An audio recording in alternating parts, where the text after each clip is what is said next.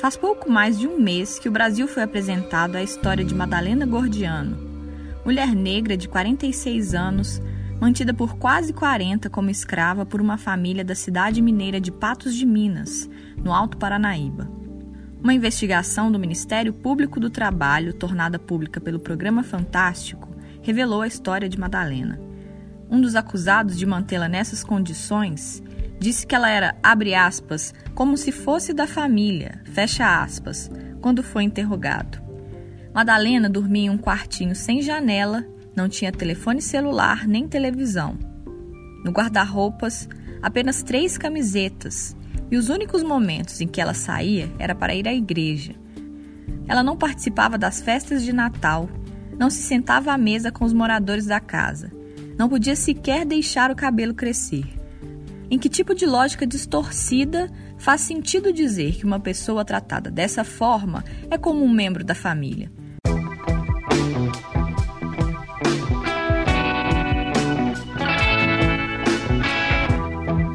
Eu sou Jéssica Almeida e este é o Tempo Hábil, podcast do jornal O Tempo, que dá início neste episódio a uma nova temporada. A partir desta quinta, quinzenalmente, traremos entrevistas de mais fôlego sobre assuntos relacionados a Minas Gerais. Para não perder os novos episódios, assine o Tempo Hábil no seu tocador de podcasts favorito. Nós estamos no Spotify, no Deezer, no Google Podcasts, no Apple Podcasts e em todos os demais aplicativos.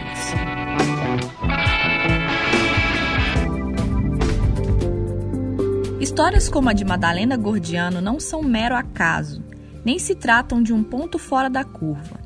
Em 2019, a ONG Repórter Brasil fez um levantamento com base em dados obtidos da Subsecretaria de Inspeção do Trabalho, por meio da Lei de Acesso à Informação.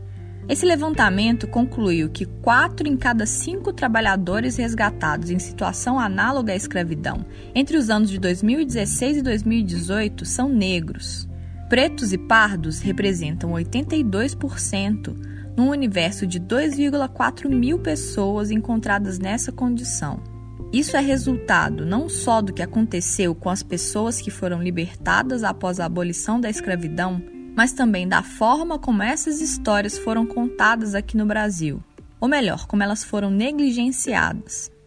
Para falar sobre por que casos como o de Madalena acontecem no Brasil e sobre relações de trabalho e racismo, eu conversei com o Álvaro Nascimento, o Álvaro é doutor pela Unicamp, professor dos cursos de graduação e pós-graduação em História e Humanidades Digitais da Universidade Federal Rural do Rio de Janeiro e coordenador do Grupo de Estudos Pós-Abolição e os Mundos do Trabalho. Eu queria começar perguntando como é que um grupo de pessoas pode passar quase 40 anos mantendo alguém nas condições precárias em que a Madalena Gordiano foi mantida e ainda achando que estavam fazendo uma espécie de bem para ela. À luz da história das relações de trabalho no Brasil, como que a gente pode entender que se chegue num grau de exploração como esse? Bom, boa tarde, bom dia e boa noite a todos e todas. Né? Nós temos de entender que a, o serviço doméstico no Brasil, seja ele não somente de empregadas domésticas que fazem serviço dentro das casas, mas também o de lavadeiras, de ajudantes de jardinagem, uh, inclusive pessoas que tomam conta das residências né, de veraneio. Na maior parte das vezes, essas pessoas são tratadas não numa relação capital-trabalho, mas numa relação na qual o indivíduo é inserido dentro de uma relação familiar verticalizada, como outras são, como o famoso dono da casa, que uh, tem uma relação hierarquizada com a sua esposa e com seus filhos. Mas é esse é o âmbito familiar. Tem o âmbito dos agregados, né? uma ideia de um, dos agregados. Então, aquele que trabalha da minha casa, então faz parte da minha casa e está dentro desse meu ciclo de relações verticalizadas em que eu pago, eh, eu retribuo o serviço que eles fazem de acordo com o que eu acho que tem que ser pago. Né? Essa é a visão do Senhor. Né? Essa é uma visão muito próxima ao do Senhor que existiu durante a escravidão né? e que permaneceu na maior parte do tempo das fazendas. Até hoje é muito assim, nas fazendas que nós encontramos pelo país afora, mas que se espraiou também para as relações urbanas de trabalho a ajudante, a auxiliar. Aí eu trago aquela mocinha que veio do interior, que precisa de ajuda para crescer na cidade, então eu a recebo aqui. Então nós temos várias histórias que reproduzem esse tipo de relação.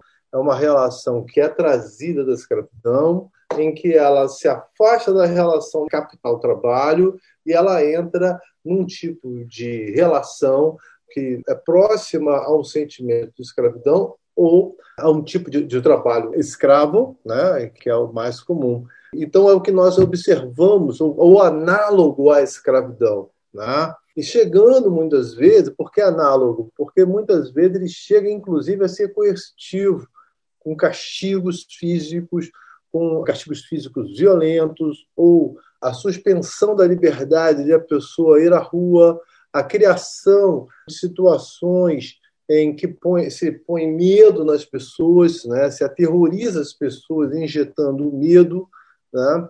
gerando distúrbios, inclusive neuróticos, né? nas pessoas que passam por esse tipo de situação. Isso nós podemos ver na história, é o caso, olha, da famosa Madame Satã, que foi muito famosa, era um, ele é trazido para o Rio de Janeiro nessas condições.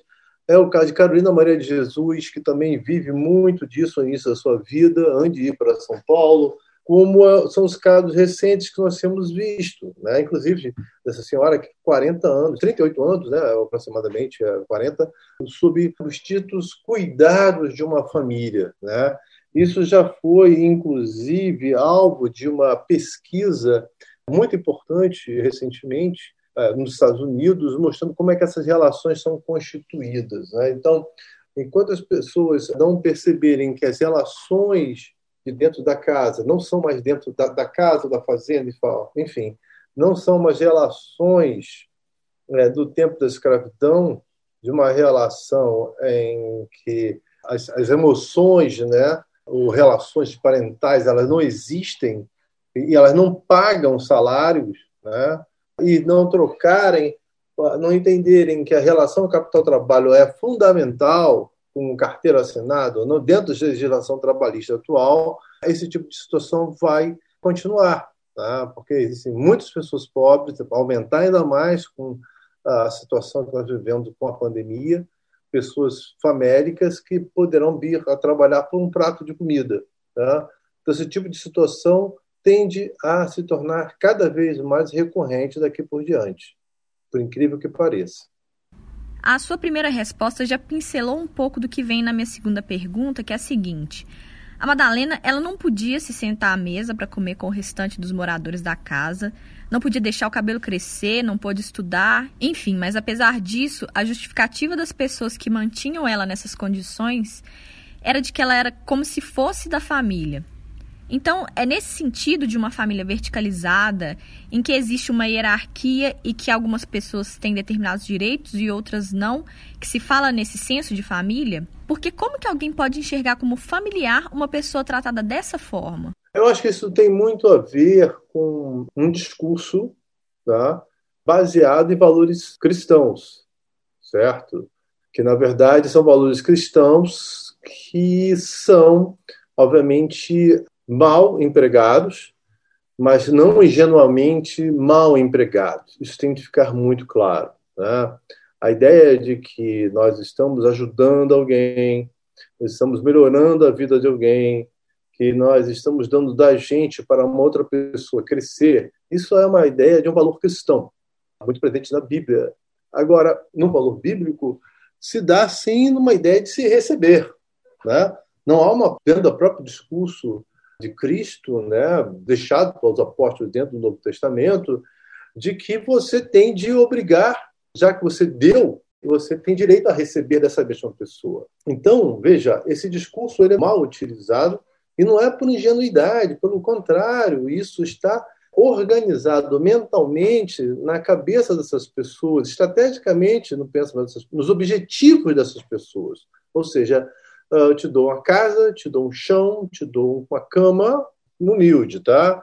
te dou uns trapos que eu não uso mais para a pessoa utilizar, serve a, a comida, muitas vezes a mesma como produtos orgânicos, por exemplo, são mais caros, ou porque carne vermelha é mais cara, então você vai começar a, a oferece uma alimentação menos rica em nutrientes e por isso mais barata para essas pessoas que trabalham, mas porque você está dando e dando não se reclama, não se enjeita, como se fala popularmente, tá? Então, penso nisso como um valor cristão, é, que é constituído do cristianismo, mas mal constituído no sentido de explorar uma pessoa. Mal constituído porque não se deve exigir nada em troca, dando uma visão cristã, mas a pessoa exige, exige cada vez muito mais, muito mais né, do que ela está oferecendo. É, e o que, que ela está pedindo muito mais? A vida.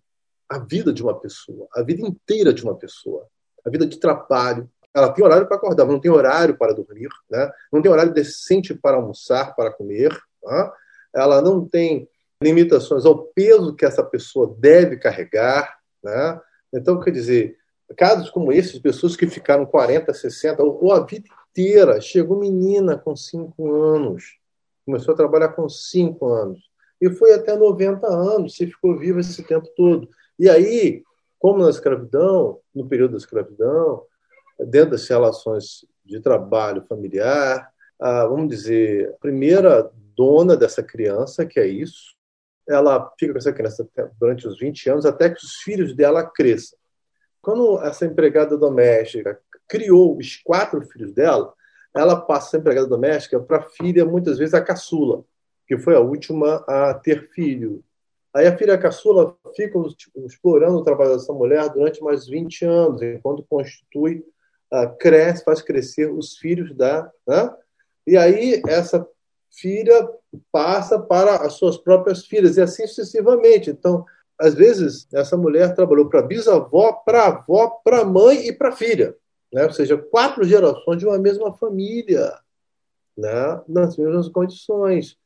E aí, mas viveu a vida toda? Não, mas a minha, essa, minha, empregada, a minha empregada, o termo que se usa, ela pode ir em casa de 15 em 15 dias, aos domingos de 15 em 15 dias. Como você permite que uma pessoa, como você consegue que uma pessoa constitua uma família, mantenha laços familiares, ou constitua uma nova família, tenha marido, filhos, enfim, permitindo que essa pessoa só saia da sua casa de 15 em 15 dias? Ah, mas ela pode sair à noite. Sai à noite. Que horas? Quando? Ah, porque muitas vezes essa pessoa não tem horário para dormir, porque o patrão só chega em casa às oito da noite, então essa pessoa não pode nem estudar. Então, o caso Madalena é um caso muito clássico de uma exploração violentíssima, né? E isso acontece no está acontecendo no Rio de Janeiro agora, viu? Em vários lugares. E não somente classes ricas, entenda. Classes pobres também fazem isso. É importante se dizer. Tá? É importante se dizer, se alertar sobre o assunto. Tá? Está acontecendo em São Paulo, está acontecendo em Manaus, está acontecendo, inclusive, em outros países do mundo, onde existe a diáspora africana, ou seja, onde existem negros e negras descendentes daqueles que foram retirados, aqueles e delas, daquelas que foram retirados e retiradas forçadamente da África devido ao tráfico de escravos, né, entre o século XV, pelo XIV, pelo menos, o século XIX, você vai encontrar situações como estas, né, de Madalena. Então, não há estranhamento. Agora, qual é o sentimento dessa família, do autor disso? Veja, um dos indivíduos é um professor, é um professor né, que tomava conta, entre aspas, e tinha os serviços de Madalena. Olha, então você veja como essa situação ela é tão naturalizada no Brasil, certo? Que qualquer um acha que pode fazer isso.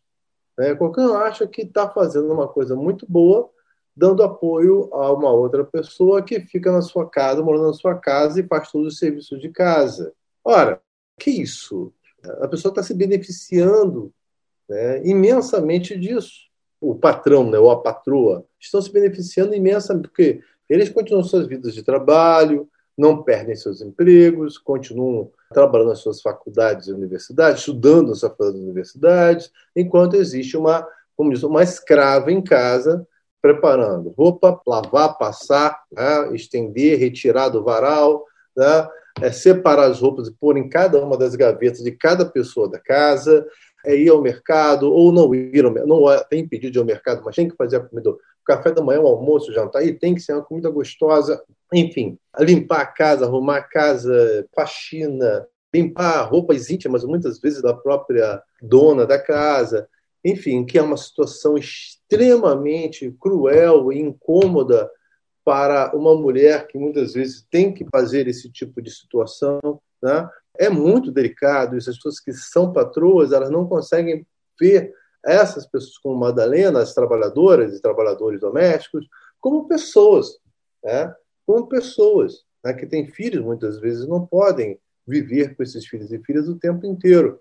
Então, essa naturalização da situação, essa visão cristã de que está ajudando ao outro, a outra, independente de quanto se está explorando esse outro e outra, né, não é um problema para patrão né, e patroa. Na maior parte das vezes, arrisco dizer, por serem mulheres negras, aí mesmo que a situação se torna mais delicada. Não é à toa que nós estamos vendo um movimento que é chamado de vidas negras importam. Ou seja, essa frase é muito importante, porque está dizendo o seguinte: vidas, vida negra. Então, um negro tem vida, uma mulher negra tem vida, e essa vida importa. Ela é tão importante quanto qualquer de uma pessoa branca ou indígena, enfim, seja de onde for, judia, enfim, são pessoas e tem de ser vistas como desse jeito, né? Mas a maior parte dos patrões e patroas é, utilizam um discurso cristão e de parentesco, tá? de parentesco, para explorarem essas pessoas o máximo que elas puderem. É como se elas se valessem desse discurso para transformar, entre aspas, em caridade ou benevolência, uma relação de trabalho que é de exploração muito evidente, né? Caridade e benevolência, que é um discurso cristão mas que é, aqui no caso aqui, de para falar a verdade, ultimamente, o Cristo que, as palavras que estão na, no, no, Novo Testamento da Bíblia, as palavras de Cristo estão muito distantes dos seus seguidores nos dias atuais, né? seja de qualquer religião. Né? Se as pessoas levassem ao pé da letra o que aquele homem né, falou há mais de dois mil anos atrás, o mundo seria totalmente diferente. Né? Então, é, e aí eu até vou falar que existe um trabalho, Jéssica e ouvinte, chamado A Cor do Amor. Olha o título, A Cor do Amor, de uma autora norte-americana é, chamada Elizabeth, Elizabeth Freeman, F-R-E-E-M-A-N. É um livro que eu estou lendo, estou gostando muito, porque justamente trata dessas mulheres que são como Madalena e outras, entendeu? que fala qual é a cor do amor. A cor do amor é que essa cor do amor parece título de romance, né? Mas na verdade é a cor negra, né? Que se diz que é um amor, mas que não é amor algum.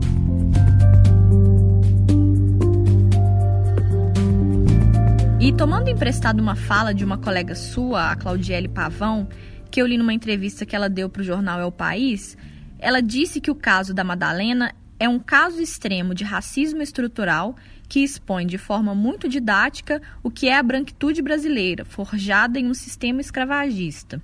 O que, que caracteriza essa branquitude formada num sistema escravagista e de que outras formas a gente pode vê-la expressa na sociedade hoje? Perfeita essa ideia da branquitude, né? O discurso cristão foi muito adequado à branquitude, a essa branquitude, que justamente se defende das situações dizendo que, pelo lugar, que ela não tem raça, porque ela é branca. Né? E a branquitude justamente identifica que o branco também tem raça. A raça dele é a branca. Né? Isso é fundamental para nós entendermos que uma raça tenta sobrepor a outra há séculos. Né? Procura e consegue, uma parte vezes, sobrepor uma outra há séculos, que é a raça negra. Então, no caso de Madalena, isso é óbvio. Né? Você veja, por que esse racismo estrutural ele está presente nesse caso dela? Em várias situações, desde quando ela não teve as condições de estudar, de ter uma infância decente, de estudar em casa, de estudar perto dos seus, pelo contrário, ser obrigada a sair do seu espaço para um outro espaço para trabalhar em busca de algo que não lhe foi oferecido, é, aparece aí o tempo todo a ausência do Estado né, em dar as condições para que as famílias consigam se reproduzir uh, suas condições materiais de vida, e inclusive afetivas. Né? As afetivas são próprias da família, mas muitas vezes as afetivas são contaminadas negativamente pelas dificuldades de você, de as pessoas reproduzirem suas condições materiais de vida, ou seja, moradia, alimentação, e vai saúde, vai por lazer, vai por aí afora. Tá? Então, o Estado é muito ausente e vai piorar ainda mais nessa nossa pandemia. Né? É, ele não consegue dar conta, não conseguiu dar conta até agora por questões políticas, interesses políticos, e vai piorar daqui por diante. Tá? Ela também ela é estrutural porque as famílias não veem problema. Uma família como essa, que explora uma pessoa durante 40 anos, não vê isso como um problema. Ora, como não vê isso como um problema? Por quê? Porque não olha essa pessoa negra como uma pessoa, como eu acabei de falar recentemente, ainda há pouco. Né? Não vê como uma pessoa, ela vê como uma funcionária, uma escrava, um ser que vai fazer tudo o que a, a patroa e os seus protegidos precisam. Então não olha para essa pessoa, né? não se preocupa com essa pessoa não paga o plano de saúde que paga para os filhos, se ela é da família, né? não come muitas vezes a mesma comida que os então não estuda como os outros membros da família e por aí vai. E onde nós poderíamos continuar vendo essa branquitude? A branquitude está em todos os lugares, em todas as condições, todas as situações que você possa imaginar. Né? Principalmente quando o problema não é com ela, ela não é responsável pela situação racial do Brasil. Se toda pessoa branca, o que se entende como branca, percebesse ou entendesse que a questão racial está diretamente ligada às pessoas brancas e mais, que o racismo não é uma questão do negro, mas é uma questão, acima de tudo, do branco, da pessoa branca, o racismo estrutural estaria mais fragilizado. Muitas pessoas, certamente, por um discurso cristão, recriminaram os patrões de Madalena.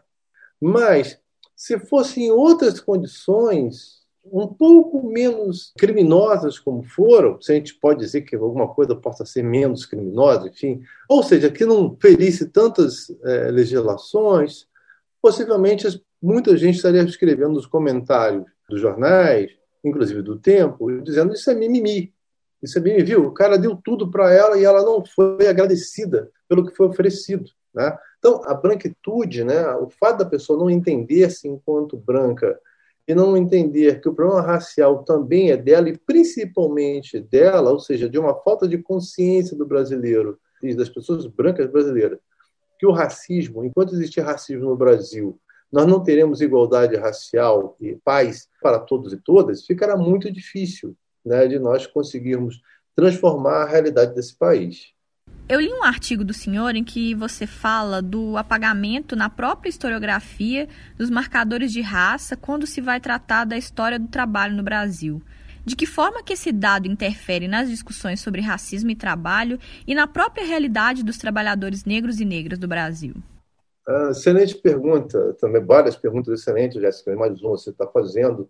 É, veja, a historiografia, a sociologia, mas basicamente a historiografia ela esteve durante muito tempo avessa a discutir racismo no Brasil.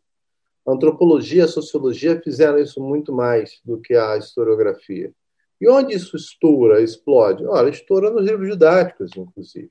A maior parte dos meninos e meninas negras, quando vão para a escola, a única, a única informação que se tem é de um pai, de um, de um bisavô, de um tataravô, enfim, de um antepassado que foi escravo e tomou pancada durante a escravidão. Não se sabe, no, no século XX, todo mundo recebe livro de dados que falam da imensa imigração. Então, o estudante, a estudante, quando vem, pensam que todo mundo virou italiano, né, virou imigrante, e os, os seus antepassados viraram vagabundos, marginais. Né? Eu cansei de ler textos de estudantes dizendo que as mulheres, os homens não tinham estudo, se tornaram vagabundos, bandidos, as mulheres não tinham emprego e foram se prostituir, e os garotos ganharam as ruas, tornaram-se meninas de rua. Isso é extremamente grave, né? Isso é extremamente grave. Respeitando o trabalho de todos os trabalhadores e as trabalhadoras do sexo que fazem isso por que desejarem fazer, porque acham que é a melhor solução para elas, enfim. Boa parte das mulheres não, não gostaria de ser assemelhada a esse tipo de função por diversas razões que não dá para entrar em, em conta aqui.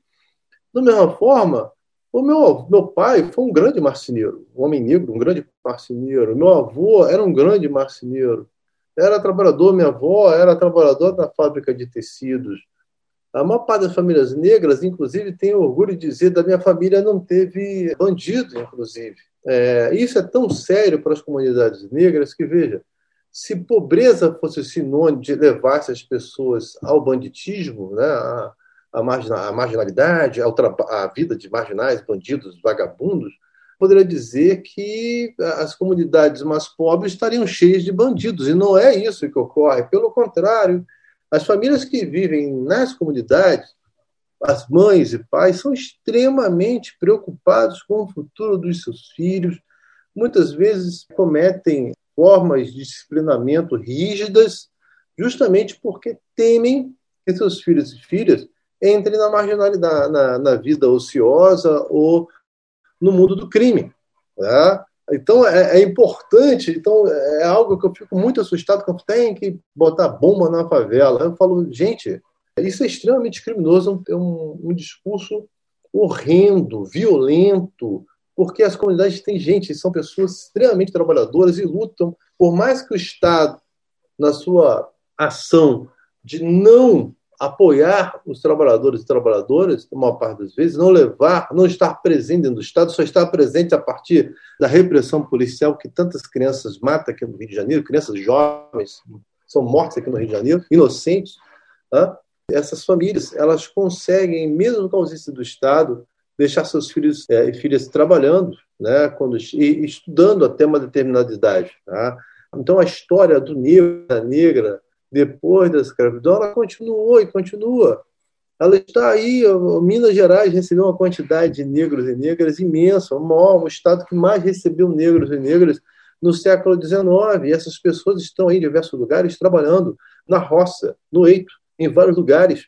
Desde o século XIX, estão trabalhando nas, nas, nas casas dos, da, da, dos empregados e empregadas, e tantas vezes estão impedidos de assumir impostos em lugares que pagam maior salário simplesmente porque são negros e negras. O racismo está aí. Então, no, quando vai tentar, quando falamos de racismo estrutural, estamos falando da figura do Estado, estamos falando das casas de família, mas também estamos falando das fábricas, das indústrias, do teatro, do cinema, da televisão, né, das passarelas de moda e de vários outros lugares que impedem a participação do negro e da negra ali. Ou seja, algo que é fundamental para a extensão social e econômica. Até nas escolas, professor, tem professores racistas que dão pouca atenção aos seus alunos e alunas negras. Essa é uma forma de racismo. Eu aprendi uma pergunta muito interessante, que ela dizia o seguinte, que é uma coisa que a gente tem, todo mundo tem que fazer. Os negros têm que fazer assim. Se, se estiverem numa situação, pensa assim, se eu fosse branco, essa pessoa me trataria assim? E eu falo para todas as pessoas brancas, se essa pessoa com que eu estou falando, rispidamente, se ela fosse branca, eu falaria assim? Na real, fala, conversa consigo mesmo, não precisa falar para ninguém. Converse consigo e consiga mesmo. Entendeu como é que é? Para saber o que, que é isso. Isso vai te ajudar muito a entender onde está o seu racismo.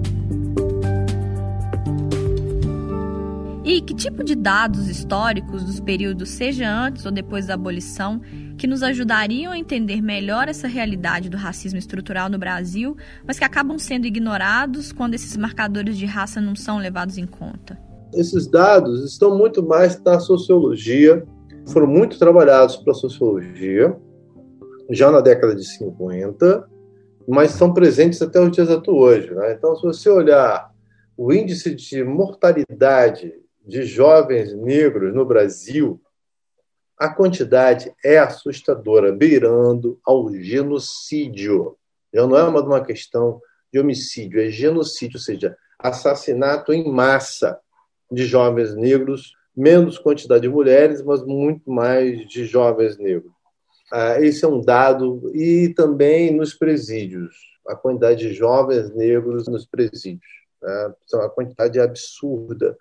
Nos institutos de segurança, no Secretaria de Segurança Pública, aqui no Rio de Janeiro tem isso, tem instituto onde você consegue ver os dados por ano, por década. E hoje nós já temos um instituto que faz isso nacionalmente para nós observarmos a quantidade assustadora de pessoas que, que mostram essa, esses dados, essa diferença. Aí você fala, bom, se você olhar, analisar esses dados de forma estanque, ou seja, imediata, faz o indivíduo, uma pessoa mal intencionada, dizer: ah, você tem mais pretos na prisão ou mortos é porque eles são mais violentos, são mais bandidos, mais criminosos.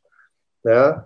É, e essa é a resposta que as pessoas imediatistas tendem a fazer. E isso acontece em telejornais comandados com âncoras sensacionalistas, né? isso é muito comum de acontecer, em outras situações também. Né? Bom, isso acontece por outra questão, isso acontece pelo racismo estrutural que nós temos no país. Tá? E isso vai piorar porque não vão ser só jovens negros que estarão nessa, nunca estiveram só os negros, estiveram brancos também, mas a tendência é todos esses dados de jovens aumentar na criminalidade, com os efeitos da, da pandemia e das mudanças que o capitalismo está desenvolvendo nos últimos tempos. Haja vista o fim da fábrica da Ford né, e de tantas outras que estão, não está se chamando a atenção, mas de tantas outras pequenas e médias empresas e indústrias que estão fechando pelo país. Né? Onde essas pessoas vão arrumar emprego? Né? Onde as pessoas vão, esses jovens, né? e mesmo não jovens, vão arrumar emprego? Tá? Então, são situações que o Estado tem que estar preventivamente trabalhando para aumentar o PIB e criar situações de discriminação positiva para que situações como estas, eh, de negros, de maior parte de negros presos, enfim, ou assassinados, se modifiquem. Né? O que seria a discriminação positiva? Ou seja, parte da população está sofrendo mais do que outra por diferença de cor, ou diferença de sexo, diferença de racial, é, perdão, de gênero. Né? Situação, por exemplo, de travestis, das travestis, das mulheres e homens trans, certo? das mulheres em si, que já recebem baixo salário menor do que o dos homens. Essa situação, então, há de se ter discriminação positiva, sim, para que uma outra parte da população seja finalmente atendida pelo Estado e, com isso, haja uma diminuição do racismo estrutural vigente no país. Professor, já encaminhando para o fim da nossa conversa, você já falou aí da discriminação positiva, então eu queria te pedir para indicar que tipo de ações nesse sentido da discriminação positiva, tanto do ponto de vista individual quanto institucional, enfim, de empresas, nos meios de comunicação, nas universidades e principalmente no sentido de políticas públicas que a gente precisa instituir para poder lidar com essa questão. Então, essa questão é que nem educação e saúde. Não devem ser políticas de governo mas políticas de Estado. Eu quero chamar a atenção com isso? A cada governo que entra, os caras mudam, deixam de investir em determinadas ações. Então, a primeira coisa, se é, um, se é uma política de Estado, não é com a mudança de governo que se modifica o valor da verba que vai ser investido em lugar X e Y, tá certo? Com essa discriminação positiva. A discriminação positiva tem que ter um tempo. Ah, vamos precisar de 16 anos, de 20 anos, de 30 anos para que essa situação se torne equânime socialmente, ou seja, que todos tenham as mesmas condições. Quando todos tiverem as mesmas condições, não precisaremos fazer de uma discriminação positiva, tá certo? Então tem que ter um projeto, né, um, um projeto, um plano de Estado com tempo de validade, início, meio e fim, com propostas, com projetos muito bem elaborados, uh, envolvendo com que aí nós chamamos de políticas que, que são políticas públicas, envolvendo aí escolas, instituições não governamentais, as universidades que podem ajudar muito nos programas de extensão desses lugares, né? e assim como instituições, empresas estatais, como empresas privadas né, podem muito auxiliar nessa proposta de, dessas políticas públicas. Que quais elas seriam? Nossa, campos de reflorestamento, áreas de agricultura familiar. Estou pensando só no campo e na área urbana, né, de reflorestamento de áreas urbanas e, e áreas rurais. Né? Mas um incentivo cada vez maior de famílias de agricultura familiar. Né?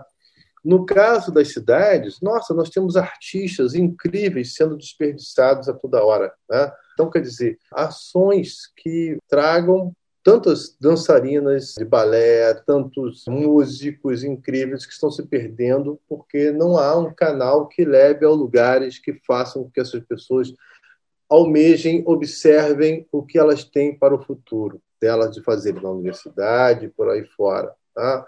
Mas nós poderíamos elencar diversas outras atividades que nem estão diretamente ligadas aos círculos de empregos que nós temos hoje, mas os empregos futuros, aos ofícios ou profissões do futuro que ainda não que estão sendo construídos a cada dia, tá certo? Que estão sendo construídos a cada dia no mundo onde a tal da quarta revolução industrial, ou seja, a era da informática e tal, exigirá outros tipos de funcionamento, de outros de trabalhos, que poderiam pegar essa galetada que está mexendo com jogos e tal, videogames, enfim, para o desenvolvimento de softwares e, e, enfim, várias outras ações que teremos no futuro. Tá? Mas tem que ser uma política de Estado, né? bem montada e nacional, coordenada por um pensamento nacional e não algo que é muitas vezes vem um governo, ah, vamos criar aqui um emprego, o primeiro, o primeiro emprego. Aí fica aí demora um ou dois anos para pensar o projeto e implementar. Aí fica dois anos tentando, aí não dá certo direito, aí vem outro. Aí quando é a hora de rever para melhorar, aí entra um novo governo e abandona aquelas políticas públicas que estavam sendo desenvolvidas. Pronto. Né? E quando se abandona, se abandona o projeto, se abandona pessoas, crianças, adolescentes estão desenvolvendo suas capacidades laborais, sua capacidade de conhecimento é, em diversas áreas. Né? Então, é, é nesse sentido que clamo para que haja situações em que isso ocorra de forma real. Tá? E para isso, fundamental que as pessoas, quando forem eleger os seus candidatos e candidatas, entendam que não é uma pessoa que grita mais alto que vai resolver, porque pessoas que gritam alto no Brasil, na história do. Da, eu sou professor de história do Brasil, né, desde da colônia passando pelo Império e chegando à República, quem mais gritou foram os que menos fizeram, foram os que pior legado deixaram. Né? Então não é, não existe salvador da pátria, não existe aquele líder que vai resolver. Existe uma sociedade que vive sob um regime democrático, que tem que eleger pessoas que tenham algum conhecimento, seja de vida, seja de experiência profissional, enfim, ou social, e que tenha propostas muito alicerçadas e corretas. Né? Ou seja, um candidato a vereador não pode fazer coisas, prometer coisas que são da alçada do deputado federal, do senador. O senador não pode prometer coisas que são da alçada do vereador. Enfim, há de ser as pessoas é, escolherem bem quem são os seus eleitos, e não aqueles que oferecem um churrasco, sabe, que oferecem um jogo de camisas, porque, na verdade, isso é simplesmente uma coisa. Você está vendendo o seu voto, e quem compra voto não deve ser levado a sério. Né? Está cometendo um crime eleitoral e é um bandido por si só, ou bandida por si só.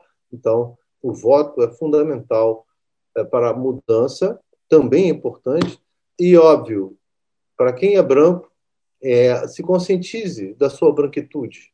Os negros e negras se conscientizem de que o racismo está presente e pode fazer maldades tão grandes como retirar 40 anos de vida de uma mulher.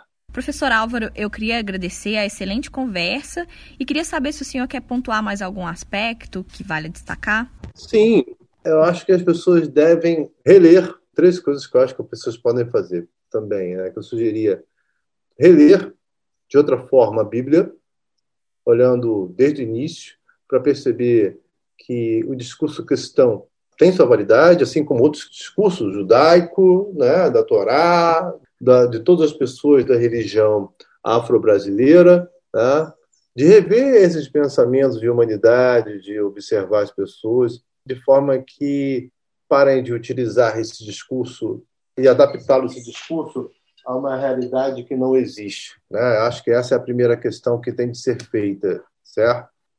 Segundo, observar os seus direitos e deveres e trabalhar apaticamente com eles, de forma que essa coisa funcione uh, direito. E terceiro, o Brasil tem jeito. Vamos lutar para que a gente consiga chegar lá. Professor, obrigada mais uma vez. Foi um prazer conversar com o senhor. Tá bom, prazer grande.